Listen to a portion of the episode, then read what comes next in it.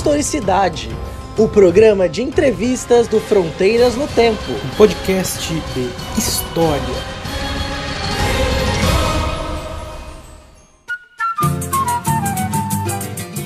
Olá, bem-vindos ao Historicidade, o programa de entrevistas do Fronteiras no Tempo, o podcast de história.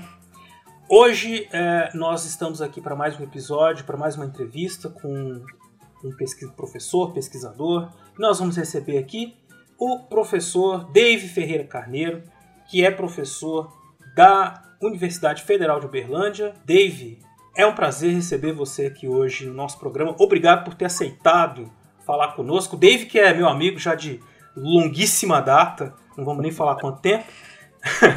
Mas é um prazer, cara. Muito obrigado. Viu? Ô Marcelo, o prazer é meu, né? Vamos entregar o ouro aqui, né? Eu e o Marcelo, a gente já se conhece há muito tempo, a gente foi colega de doutorado, a gente se conhece pelo menos desde 2004, quando a gente entrou no doutorado, né?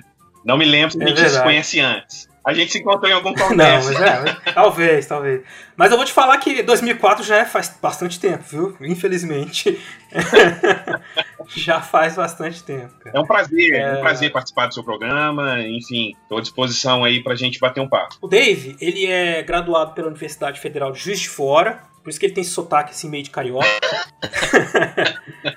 ele é é mestre também pela Federal de Juiz de Fora e doutor pela Federal do Rio de Janeiro, onde também fez o pós-doutorado. O primeiro, né? O outro ele fez na Sorbonne, é, Universidade de Paris 1. E é também pesquisador convidado do Laboratório de Demografia e História Social da Escola de Altos Estudos em Ciências Sociais, também na França, é, não vou falar o nome em francês para não gastar aqui né, meu francês hoje, mas enfim. uh, e tem então já uma trajetória de, de pesquisa, de orientações também no mestrado, no doutorado lá na Universidade Federal de Uberlândia. E hoje nós vamos conversar sobre ofensas verbais e conflitos na história. Esse tema, que é um tema que se aproxima muito do que eu pesquisei também, que tem a ver com a com os conflitos, com a criminalidade, né? E o ouvinte deve estar se perguntando de onde é que vem a inspiração, né, para os historiadores, que tipo de história que a gente pode contar a partir de ofensas verbais, que nada mais são do que xingamentos, né? Formas que as pessoas vão se ofender e entrar e resolver um conflito.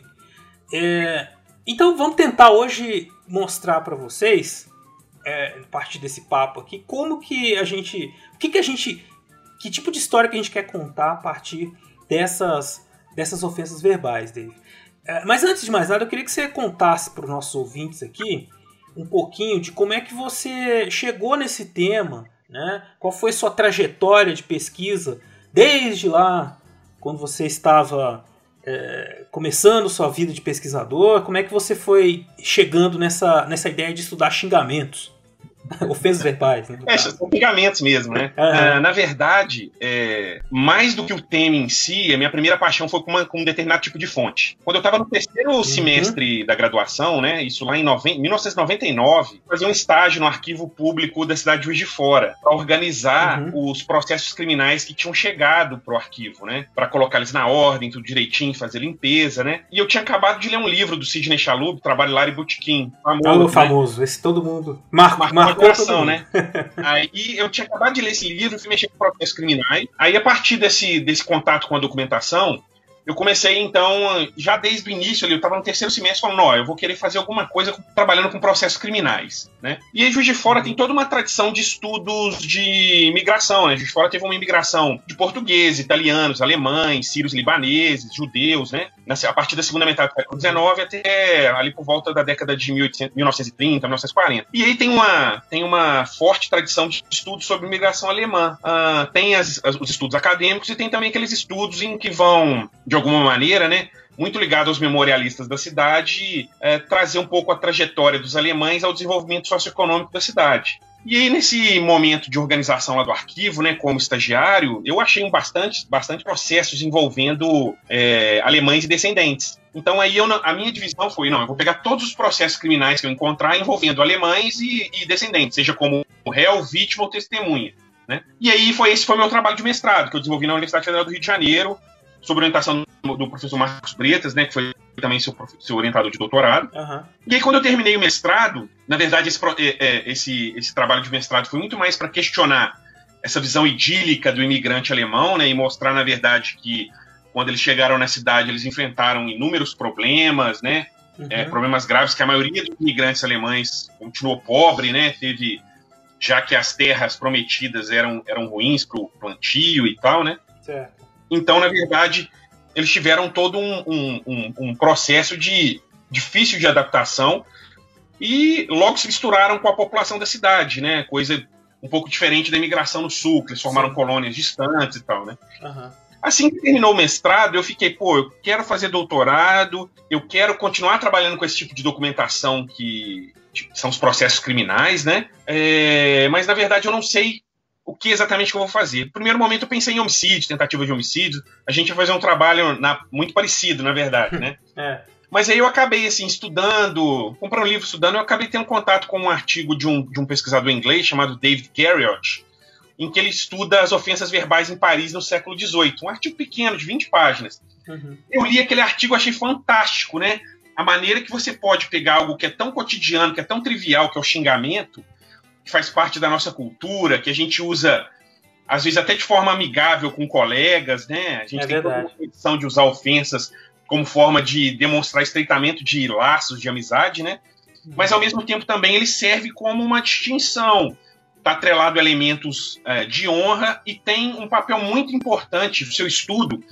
Ele revela elementos centrais ou elementos fundamentais para a gente entender o cotidiano de uma determinada sociedade, né? Uhum. Então, a partir desse momento, eu tive contato com esse texto, achei fantástico, fui correr atrás de outros textos, de outras pesquisas sobre esse tema e vi naquele momento, no início dos anos 2000 ali, por volta de 2003, praticamente não tinha pesquisas no Brasil sobre esse tema. Eu achei mais, eu achei, é, eu achei um artigo de um, de um pesquisador da sociologia estudando ofensas raciais no Brasil, né?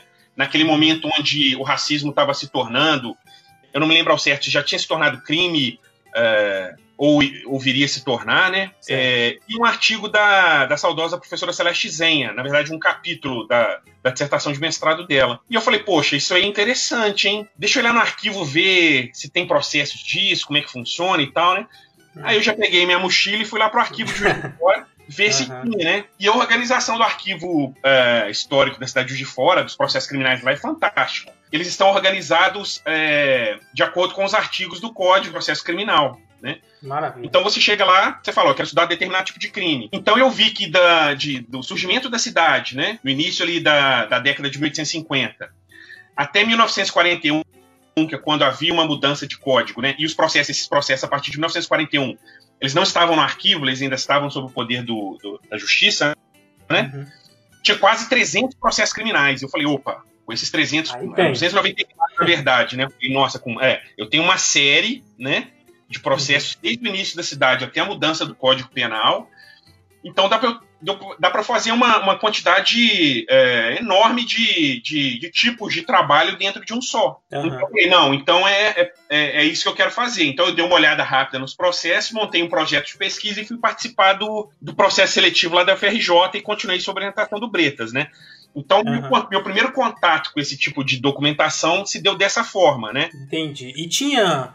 Quando você você já foi tentando identificar os tipos de ofensas que apareciam ali? Como é que foi esses primeiros contatos? Você, o que que, quais foram as perguntas que você foi, fazendo ali para aquelas fontes, para aqueles processos? Então, é, é, passou o processo. Aí eu não, até então eu não tinha olhado, né, o, uhum. os documentos. Aí eu passei, fui aprovado e tal.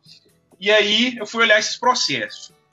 E aí, um texto que sempre me motivou desde o mestrado, um texto que até hoje é muito presente na minha formação, na forma como eu realizo pesquisa, é um texto pequenininho de 10 páginas, eu acho, do Carlo Ginzburg, que chama O Nome e o Como.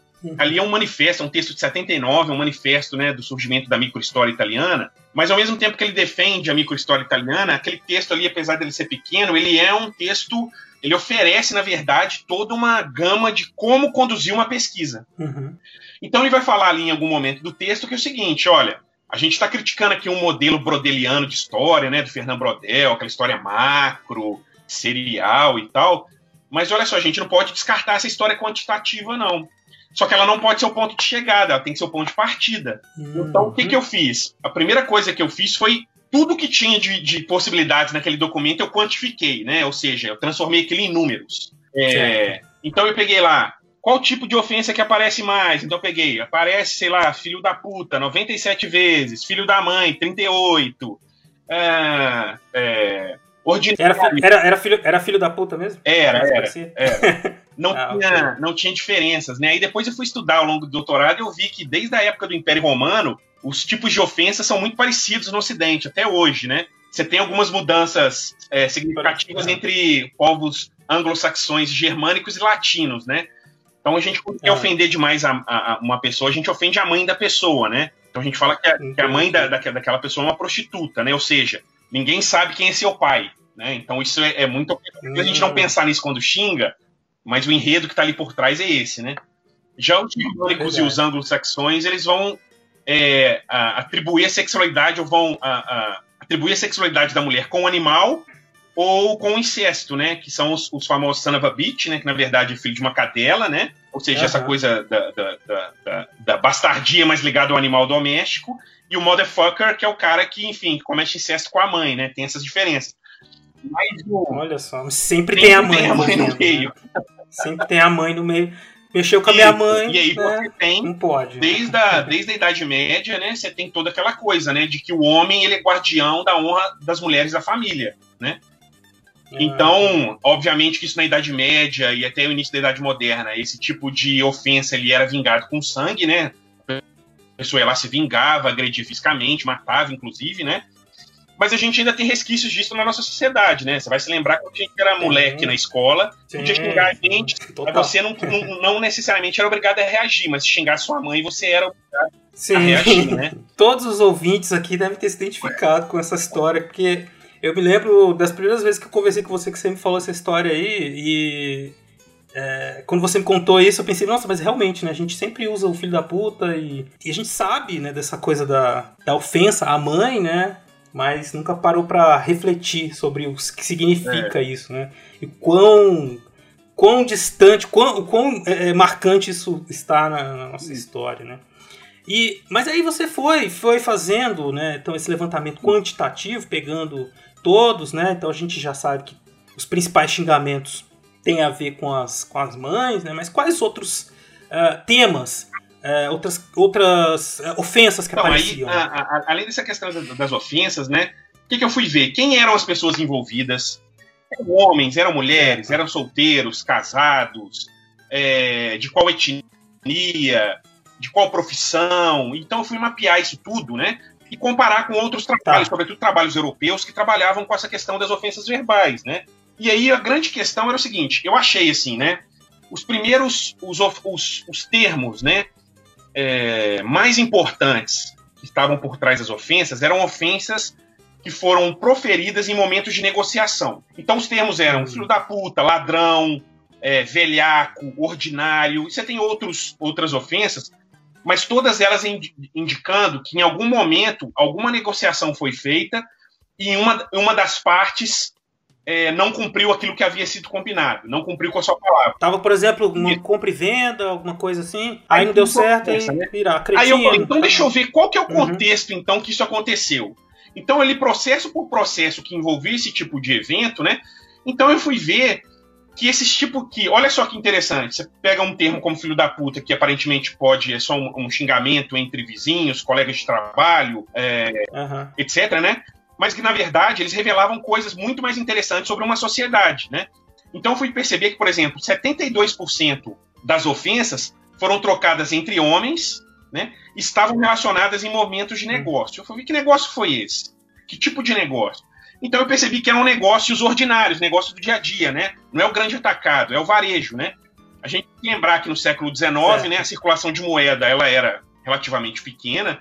Você tinha bancos em poucas cidades, né? O sistema bancário ainda não era tão desenvolvido.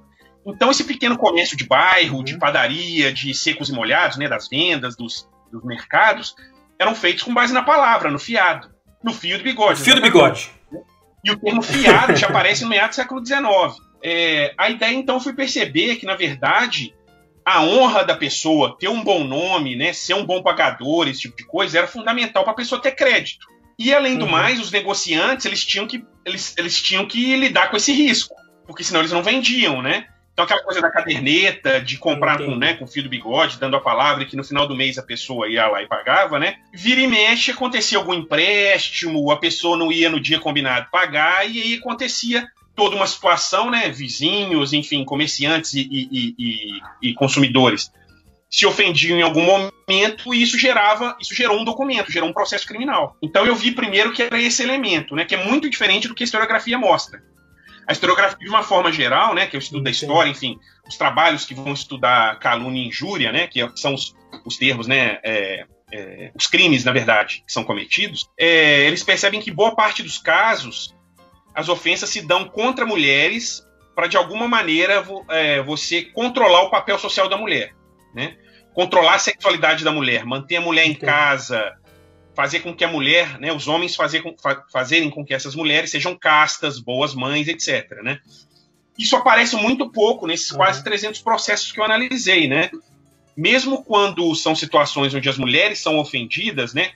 E obviamente com esses termos, né, que de alguma maneira vão é, mostrar a sexualidade feminina, mas na verdade eles não são usados em momento onde a mulher é, comete algum deslize sexual, em situações onde ela foi pega com amante ou qualquer coisa do tipo. Na verdade, são ofensas trocadas entre vizinhas, entre vizinhos, né? Por qualquer que seja o motivo, entre colegas de trabalho, mas sempre que a mulher ela vai ser ofendida, ela sempre vai ser ofendida com um termo é, que vai diminuir ou vai questionar a honra sexual dela. Diferente do homem, que em vários momentos ele pode ter xingado de ladrão ou de qualquer outra coisa, que vai ofender outro tipo de honra, que é a honra do pai de família que não consegue colocar dinheiro dentro de casa, entendeu? E tem que cometer algum tipo de criminalidade, etc, né? Então, se a mulher ela tem que ela tem que zelar pela honra sexual dela, o homem ele tem que ser o bom marido e o bom provedor, né? Então, nesses momentos, a gente já consegue ver diferenças do tipo de termos que vão ser utilizados para o xingamento. Ou seja, os xingamentos eles refletem uma cultura, refletem uma moral social, que vão refletir também papéis sociais, né? Ou seja, que tipos de comportamentos são esperados dos homens e que tipos de comportamentos são esperados das mulheres. O sujeito, ele, quando está sendo ofendido, aquele tipo de ofensa que ele recebe vai ser algo que vai atentar contra essa imagem Exatamente. que ele quer passar, esse papel que ele tem que desempenhar, né?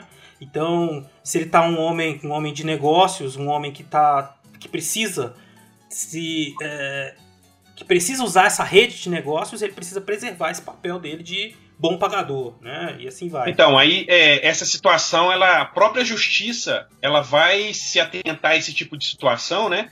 E ela vai condenar essas pessoas a um tempo maior de cadeia ou uma multa maior, dependendo do número de ouvintes, do número de testemunhas, né? Porque quanto maior o número de testemunhas, mais essa imagem pública da pessoa é maculada, né? Depois que você começa a perceber esse pano de fundo, né, das, das brigas, dos conflitos de maneira geral, né, que estão presentes ali, que é numa situação que parece muito corriqueira, né? Então, às vezes, é uma coisa que, que, pela qual eu passei, né? Você está lendo o processo, aí chega um sujeito na venda e fala assim é, eu ouvi dizer que você Exatamente. disse que a minha mãe é uma puta.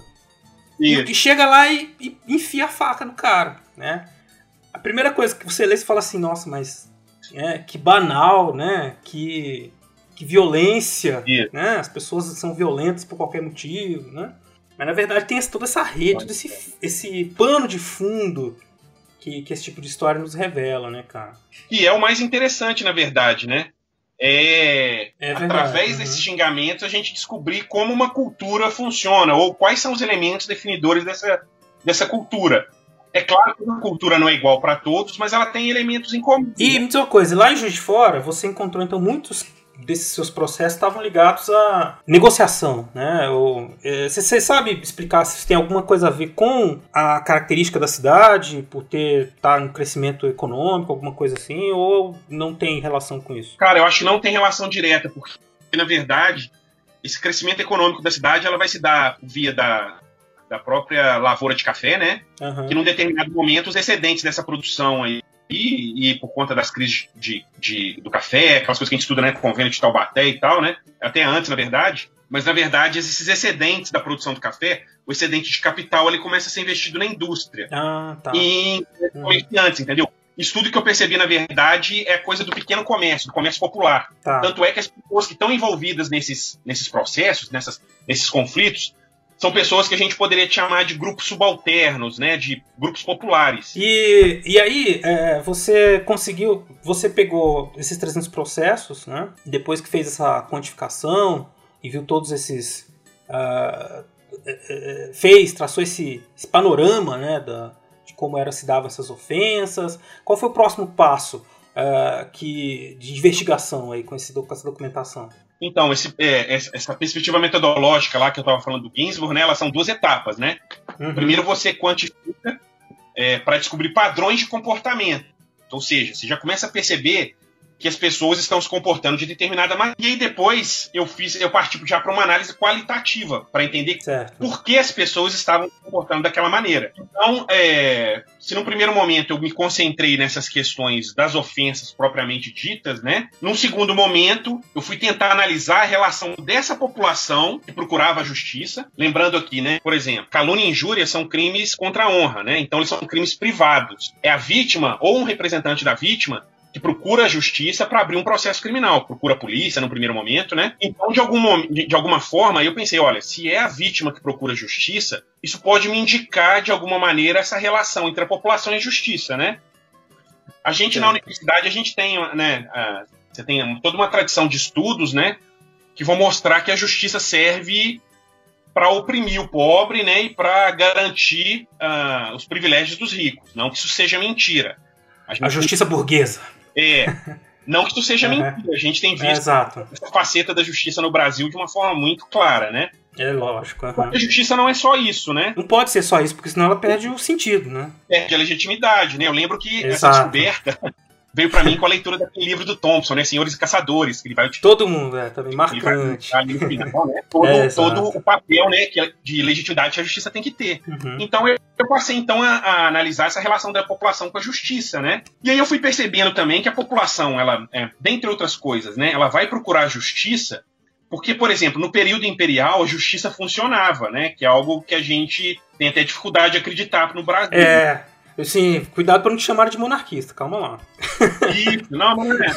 É que, na verdade, né, tem toda uma, tem toda uma caracterização teórica por trás, né?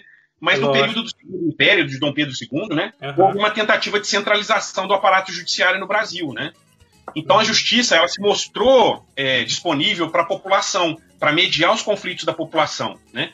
Enquanto ela se mostrou dessa forma, que foi durante todo o período a partir da, da, da, da ascensão de João Pedro II, mas a partir, sobretudo, aí dos anos, final dos anos 40, início dos anos 50, com a figura do juiz de fora e de outros, e de outros é, é, é, revisões e, e, surgimento de novos códigos, enfim. É, essa justiça ela vai se manter acessível, né? De que maneira? Quer dizer, as pessoas elas vão, elas vão descobrir que é muito mais vantajoso você levar uma pessoa à justiça por ofensas verbais do que agredi-la. Em que sentido que ela é? Em que sentido que é mais vantajoso?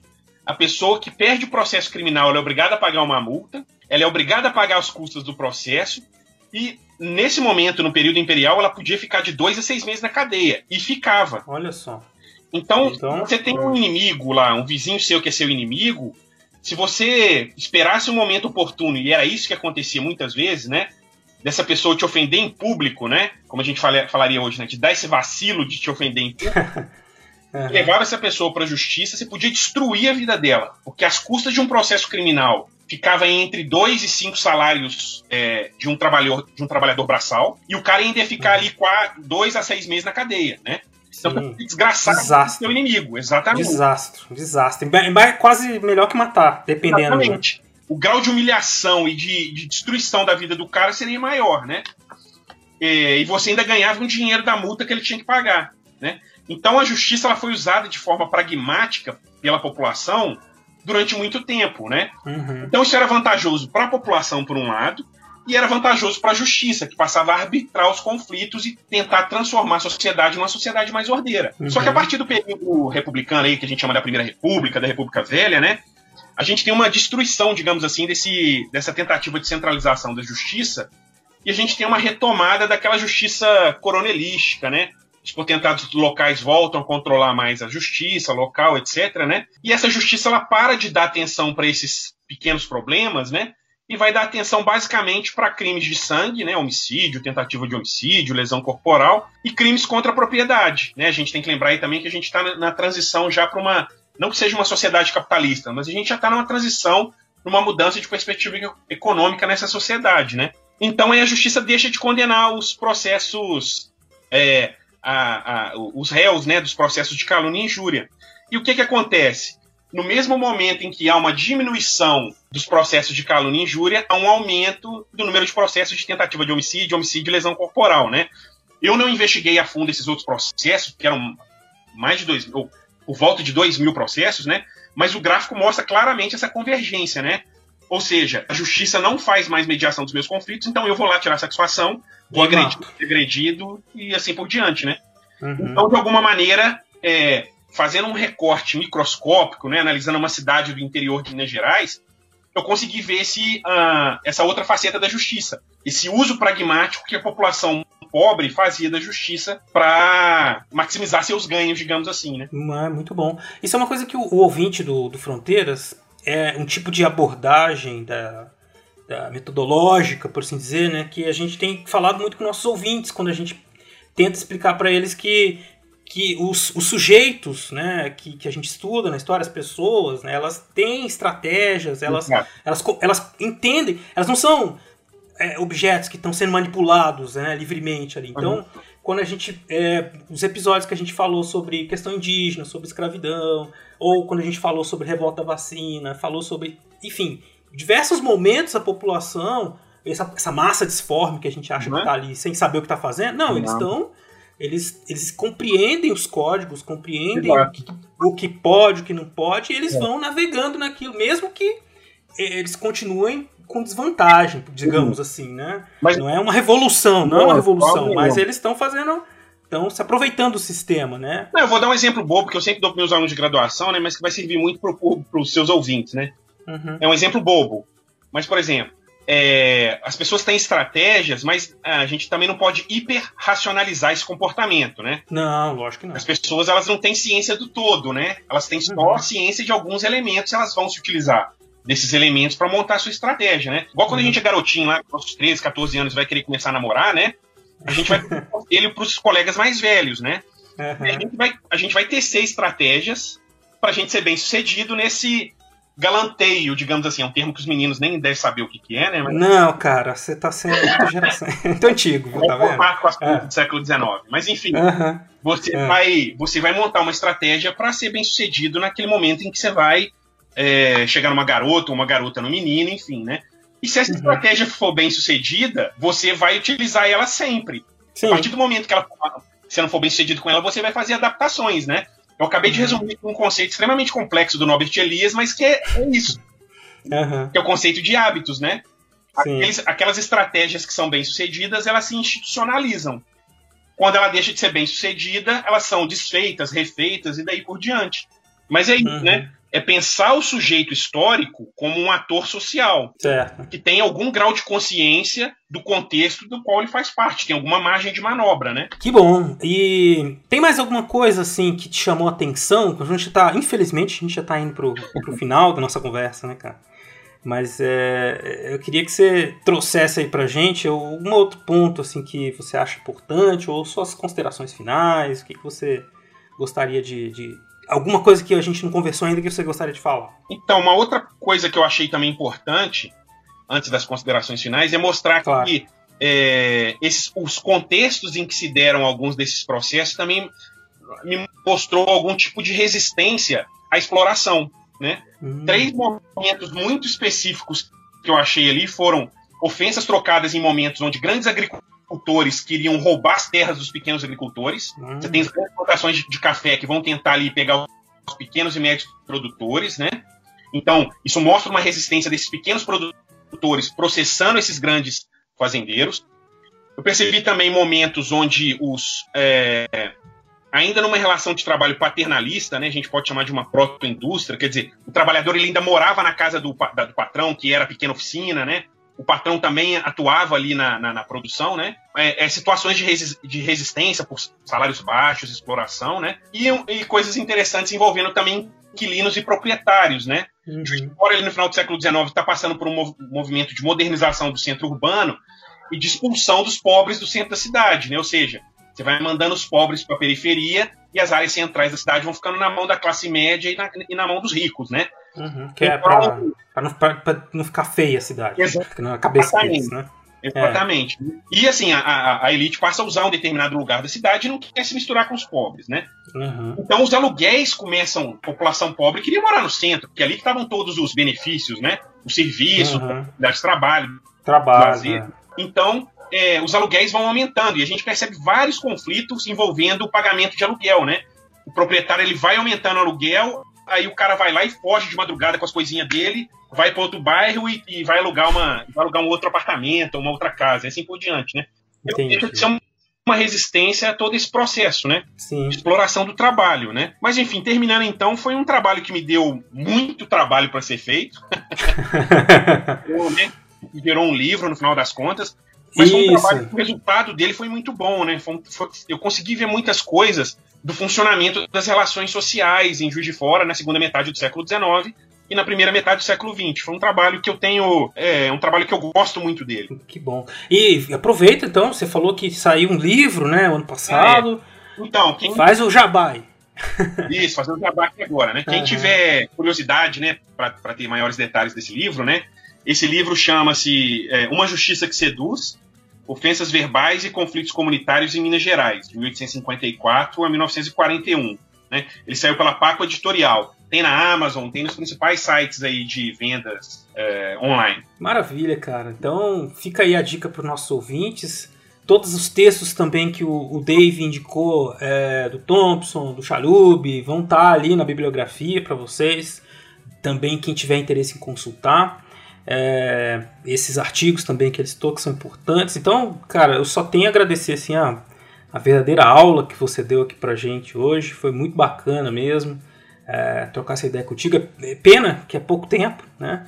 Mas eu acho que deu para o nosso ouvinte entender bem a, a, a importância é, de estudar uma coisa que parece tão corriqueira, né? Sim. Mas que tem muitos impactos na nossa vida. Mais um, um uma, um elemento que mostra quanto a história é importante conhecer diversos, é, diversos aspectos da nossa história Exato. pode ser é, muito esclarecedor, né? Pode nos ajudar a pensar uma série de questões. E é isso, cara. Muito obrigado aí pela sua, pela sua participação. Tô, tô muito feliz, cara. Eu que agradeço. Foi um prazer conversar com você e conversar com seus ouvintes. Que maravilha. Gente, então é isso. É, não vão embora ainda porque tem uns recadinhos finais. E aí eu despeço de vocês.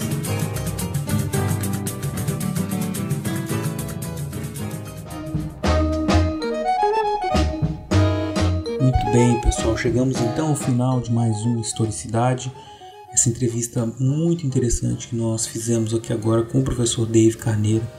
Carneiro, o, o Dave ele é um baita pesquisador, um grande professor, tem orientado vários trabalhos de mestrado, doutorado e tem sido se tornado então um dos principais nomes que trabalha com a história, os crimes, é, toda a discussão teórico-metodológica sobre isso. Vocês puderem perceber então que ele tem um grande domínio sobre como os historiadores devem trabalhar com, com, com essas fontes, que são as fontes produzidas pela justiça, e a maneira como as perguntas que nós podemos fazer, as respostas que nós podemos conseguir dessas fontes. Então eu tenho certeza que vocês devem ter aproveitado muito. Se vocês ficaram com alguma questão e querem fazer algum comentário, não deixe de enviar para a gente no nosso e-mail, que é o fronteirasnotempo@gmail.com. E aí nós podemos estabelecer um diálogo, assim como também vocês podem escrever seus comentários lá no portal Deviante, na seção de comentários, no link desse post. Caso você esteja ouvindo no Spotify, é só você procurar o portal Deviante e o post então você vai encontrar facilmente lá um local para fazer comentários. Também é possível que você mande né, os seus comentários, suas questões para o nosso Twitter, que é o arroba front com temudo. E não deixe de seguir nosso perfil nas redes sociais, no Instagram, né, que é o Fronteiras no Tempo. Lá nós também colocamos sempre os nossos, as nossas publicações de episódios novos.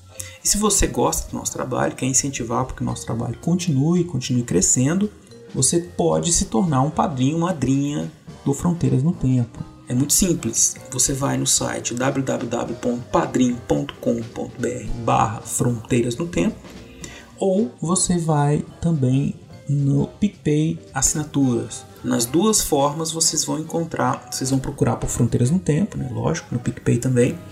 E vocês vão encontrar várias categorias de contribuição, nosso financiamento coletivo, de um real a 50 reais. É, não custa lembrar que esse programa ele não existiria se não fosse o, o apoio de todos os, os padrinhos e madrinhas que nós já temos. Por isso fica aqui o nosso agradecimento, meu, do CA e de toda a equipe do Fronteiras, pela ajuda que vocês têm nos proporcionado. E é isso então. Espero encontrar vocês em breve no Fronteiras no Tempo. Um abraço e tchau! Este programa foi produzido por Mentes Deviantes. deviante.com.br. Este programa foi editado por Tapcast. Edições e Produções de Podcast.